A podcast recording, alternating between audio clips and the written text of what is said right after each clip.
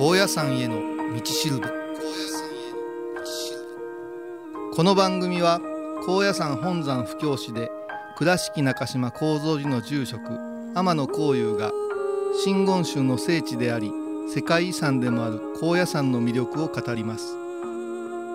あなたが高野山に行ってみたいと思っていただけるよう道案内いたします。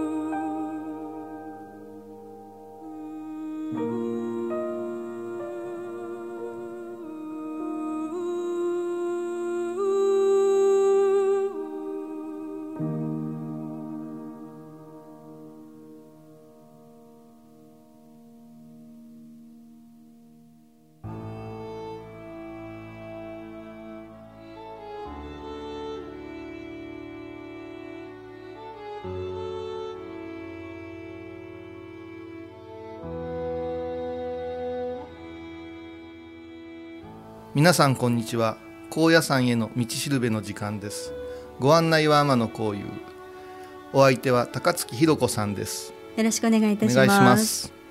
もうすぐ小遊さん夏休みになりますよね。早いですね。早いねあのーうちは境内なんか使って、はいラジオ体操がずっと長らくあったんですねはいはいはい。でこのラジオ体操の後にチラシを配って、はい。そしてお寺で夏祭りするよなんて言ったのが今から30年前ですよ。私がどうしても子どもたちをお寺に集めたいんですね、住職を目指すというか、高野山から夏休みいただいて帰ってきた時に、でその時にやっぱしなんかどうしても法事葬式のうん。仕事をするのがお坊さんいう感じで,、で若い子になんかしてえなと思って、うん。でも学校へ行って宣伝するわけにもいかんから、ええ。夏休みのラジオ体操の場面がはい。結構勝負時でですね、はい。もうもうあのあることないことをいっぱい書きましてね。よ ようようかき氷。もう子供がむわーっていうものを そうそうそう並べてそうそう。それでいっぺん来てくれたらそっからリピーターですね。リピートでそれで毎週おいで言うて、ええもうずっとうちも寺子屋が長く続いていますけどああそうなんこれがね最近ラジオ体操が騒音とかいろんな問題でうん子供が朝起きてこないなんていう話になってはい。各所でなくなってしもうてですうねんお寺でもしなくなったんですよ。そうなんですか。うん、でまあそれは自治会とかがする仕事なんでお寺がラジオ体操しますとも言えないから、そのとなるとこの告知方法も変わってきてしまって、え今本当に子どもたちと大人私たちのはい距離がすごくできてしまって、えうんなんか少し寂しいなあれはやっぱしうん昭和のはい。産物やったんかななんて。そうですようね。ラジオ体操の後って、うん。早起きをして、うん。ラジオ体操眠い眠いって言いながらラジオ体操した後に、うん、なんか鬼ごっこするとかそう。そう走り回るとか。もうなんか10時からしか外出たらいかんっていう決まりがあるけど、ええええありますラジオ体操はうん。あの別物そうでなんか特別感ありましたよね。8時ぐらいまでうん。走り回って魚取ったりしてたじゃないですか、うん。はい。こういう光景がねちょっと今見れないのは寂しいなと思うんです、まあ、小遊さんが今いらっしゃるところもそうだと思います。高野山はどうなんですか？高野山はあのー私が高校生15歳で高野山上がった頃は、はい。もう宿坊が全盛の頃なんですよ。生徒も多かったんで、ええ大学生も高校生もいたわけで、はい寄宿舎におれどももうそれから住み込みでうん宿坊が5060すごくあって、はい。中には200人ぐらいのは宿泊者を一度に受あの受け入れる。へえそうなるとうん。もうあそこに手伝いに行ってくれどこどこにって言ってで,、もチームができるんですよ。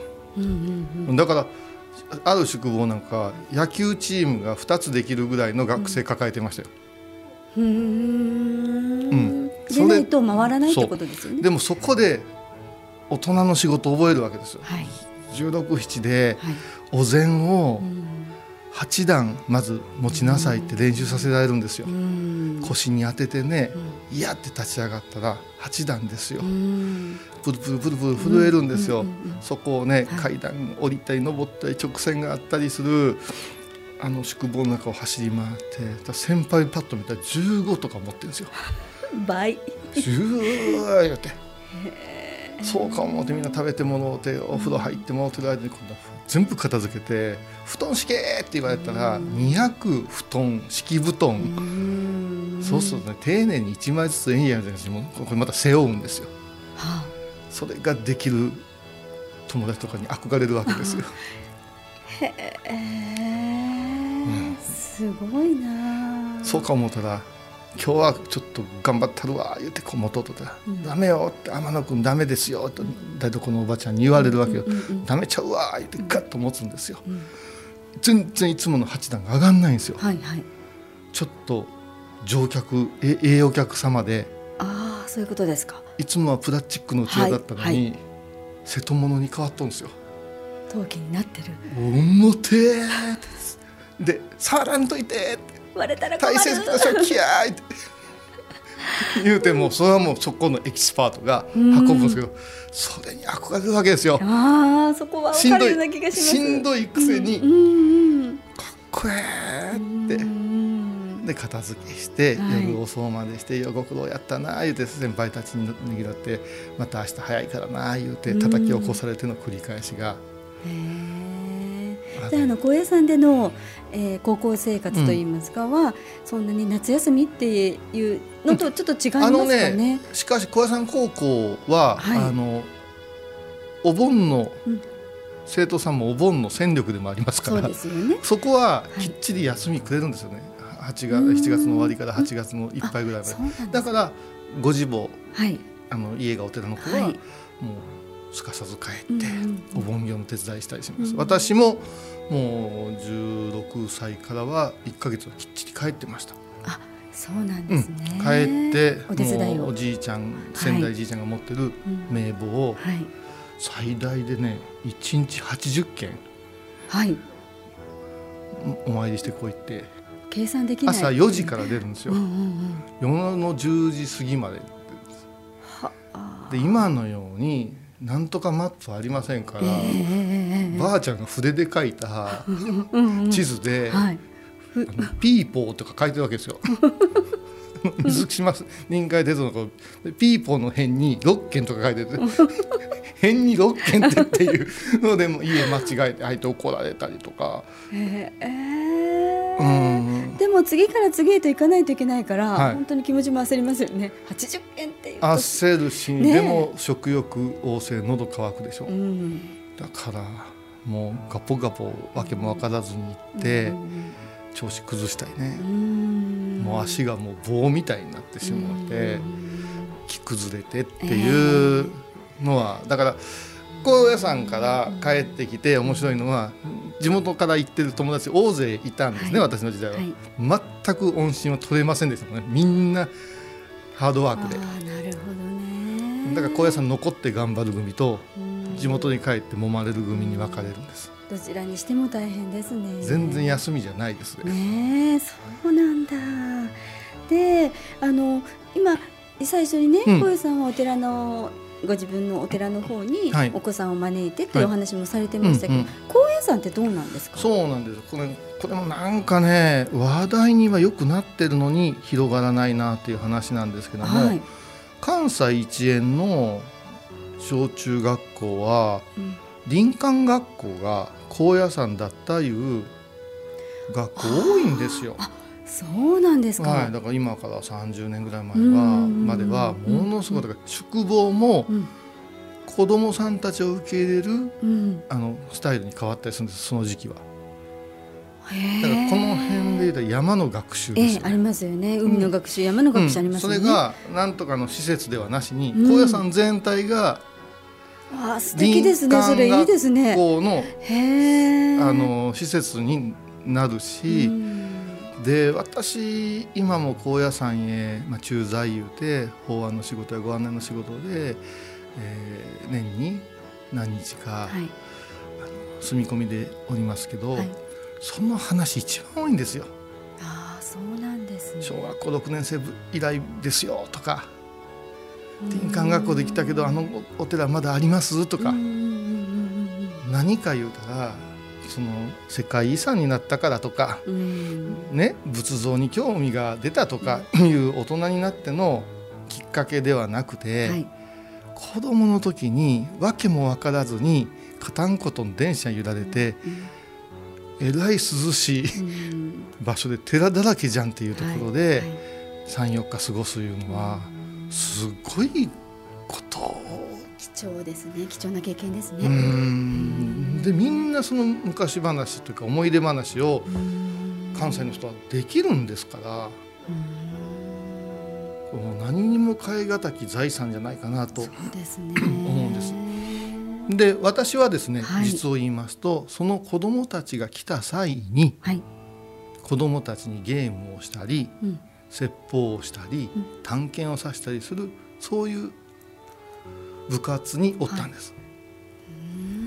はい。で今日はね高野山の どこというわけではなくて、はい。こういうことをやってきてあわよくばねこの先またこういうことで高野山が活気づいたらいいなって思うようなはい。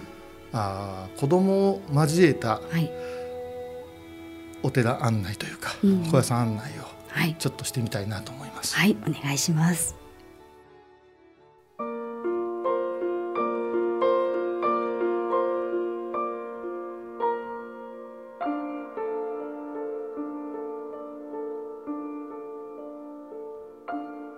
この番組ではテーマ曲や BGM にベルギーの作曲家コーエン・ジャンセンさんの曲を使わせていただいています。それではここで一息公園・ジャンセンでウィングス。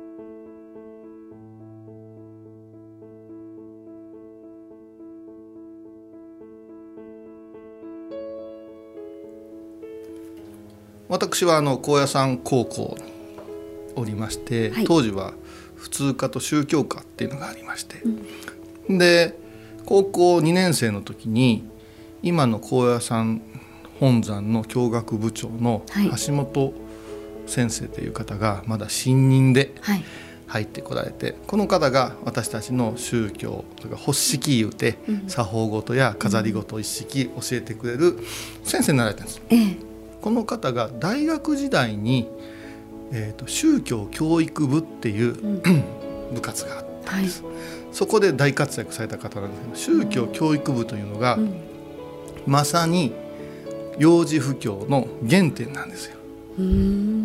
だから発声練習から始まって、えー、えー、人形劇とか紙芝居、はい、それもできたらこう宗教道徳のものを中心としてそれからあのいろんな日本の楽器ゲームなんて言って構えて言うて私が横笛の格好をしたらみんなが横笛にそ揃えなくちゃいけないんだけども、うんうん、太鼓とかいろんな種類があってそれでブー言うて座らしたりしてあの踊ったり、はい、もうおかしなことをしたりですね、まあ、そんなふうなことそれから座禅や瞑想、はい、それ子どもたちにお釈迦を指導したりとか時にはその子どもたちのうんと寝起きに担当を当てていただいて、はい、お兄ちゃんになるわけですよ。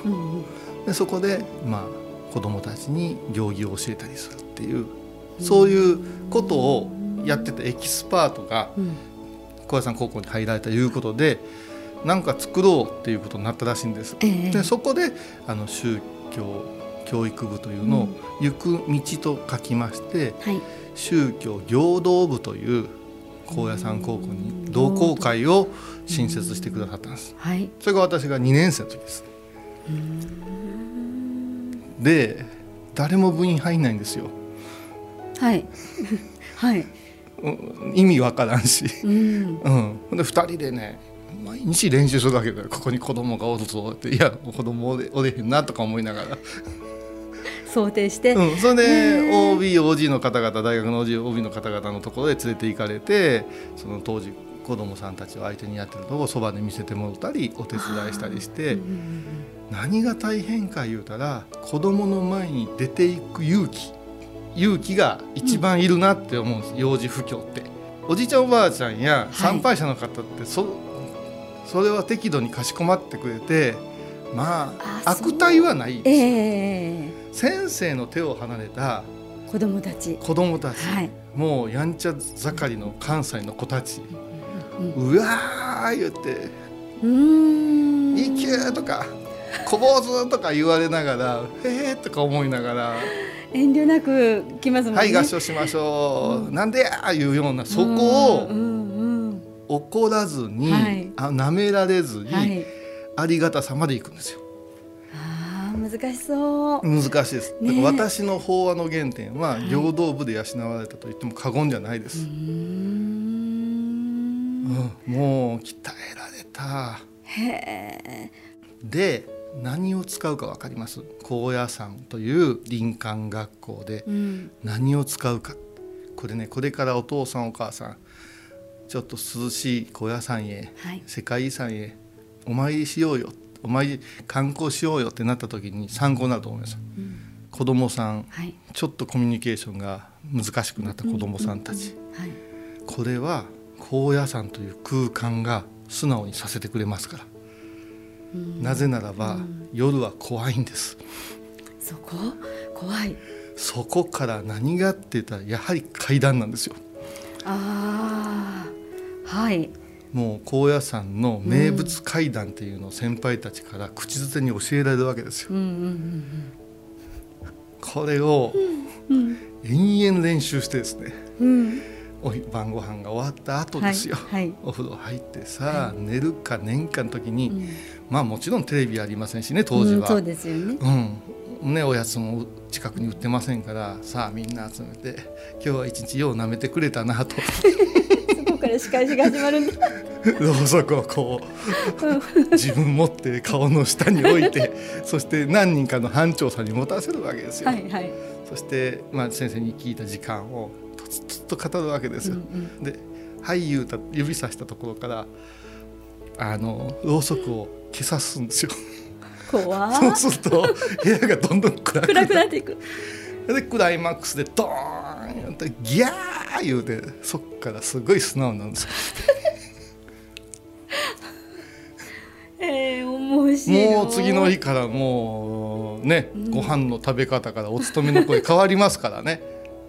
で高野山ここではあの差し控えますけども各所にやっぱしこの場所にはこういう伝説があるとか、うん。こういう階段があるっていうのが、うん。高野山に住んでると教えられるんですよ、うはい。嘘か誠か、うんこういうのも加味しましてですね、どんどんどんどん行くわけです。そうそうもう夜怖くて寝れん子が出てきたりですね。まあ当時はねやっぱたくましかったですね。うん。うんこちらもたくましかったけど子供たちもたくましかったですよね。中には退治してやる言うてしもうたりね。えー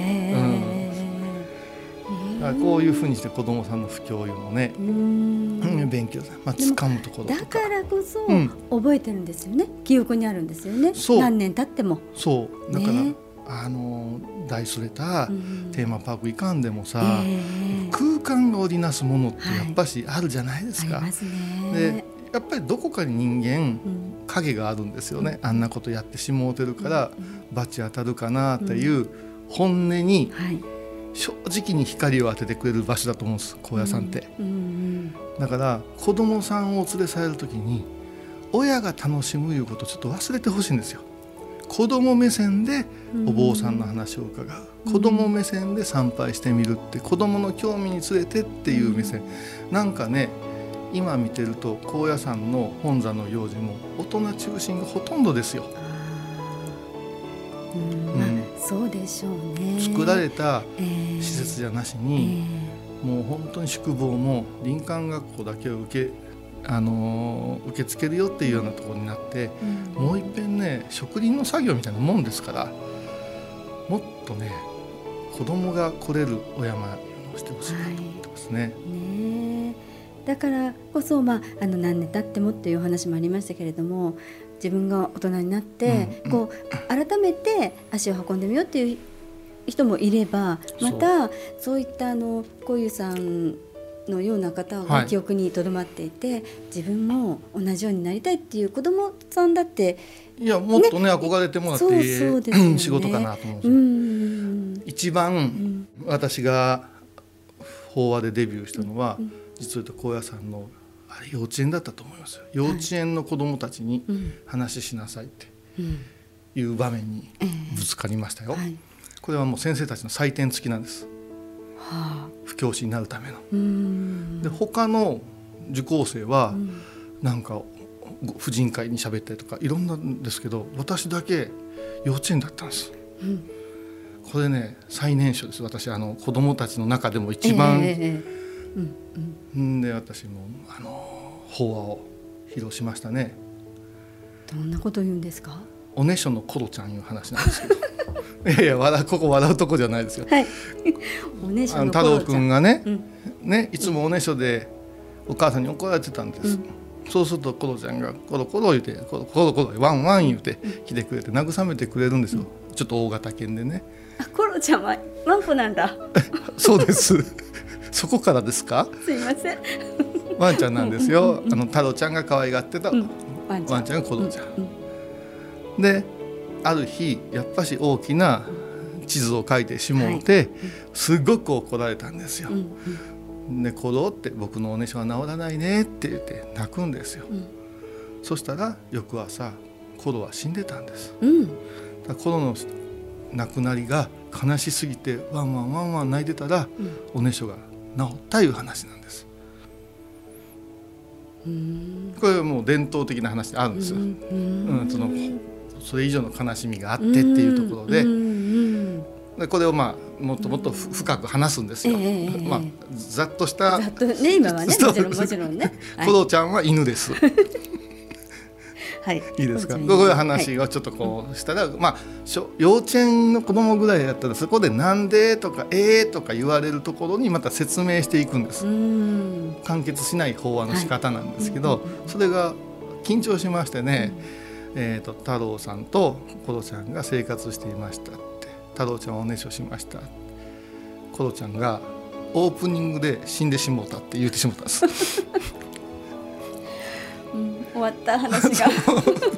その忘れもしませんね。一人の子供が、まだ早いやん」って言ったんです さすが関西 いや多分先生に紙芝居かなんかで聞かされてたんですよね、そのお話を、うん、うん間違ってるやんみたいな。そう。それでもうそこで言葉もう最初で最後で言葉に詰まって、えええ、もう先生が助け舟を出してくれたんです。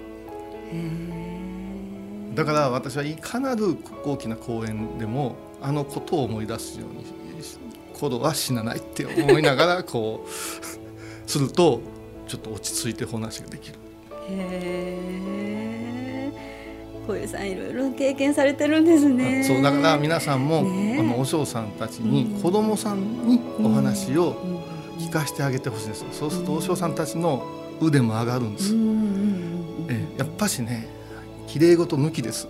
本当に素直にやり合える。でも子供たちにとっても近い存在になりますよね。そうなの、ね、あのだから仏像を見せても、こんなに手がたくさんあるのはなぜとかさ、炎をなぜ背負ってるのとか、うん、こういうところって大人は聞かないところが聞ける、うん、それを説明するのには一、つや二つの言葉では足りないし、本当のことを説明せんと伝わらんから、こういう意味ではね高野山であのぜひとも子どもさんを育ててほしいなと思います。はい。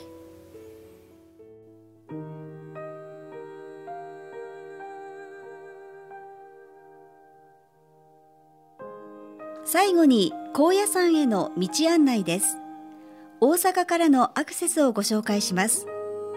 車では京奈和自動車道紀北葛城インターで降りて高野山金剛無寺までは40分ほどです高野山の最寄りのインターは他にもいくつかありますが番組では紀北葛城インターのご利用をお勧めします。大阪からの所要時間は2時間半ほどです。電車では南海高野線で難波駅から極楽橋駅まで極楽橋駅から高野山ケーブルに乗り換えて高野山駅で下車します。特急を使えば大阪難波からの所要時間は2時間半ほどです。なお災害などの関係でご紹介したアクセスが利用できないこともあります。お出かけになる前は最新の交通アクセスをご確認ください。高野山への道しるべお相手は高野山本山布教師天野幸雄とアシスタント高槻弘子でお送りしました。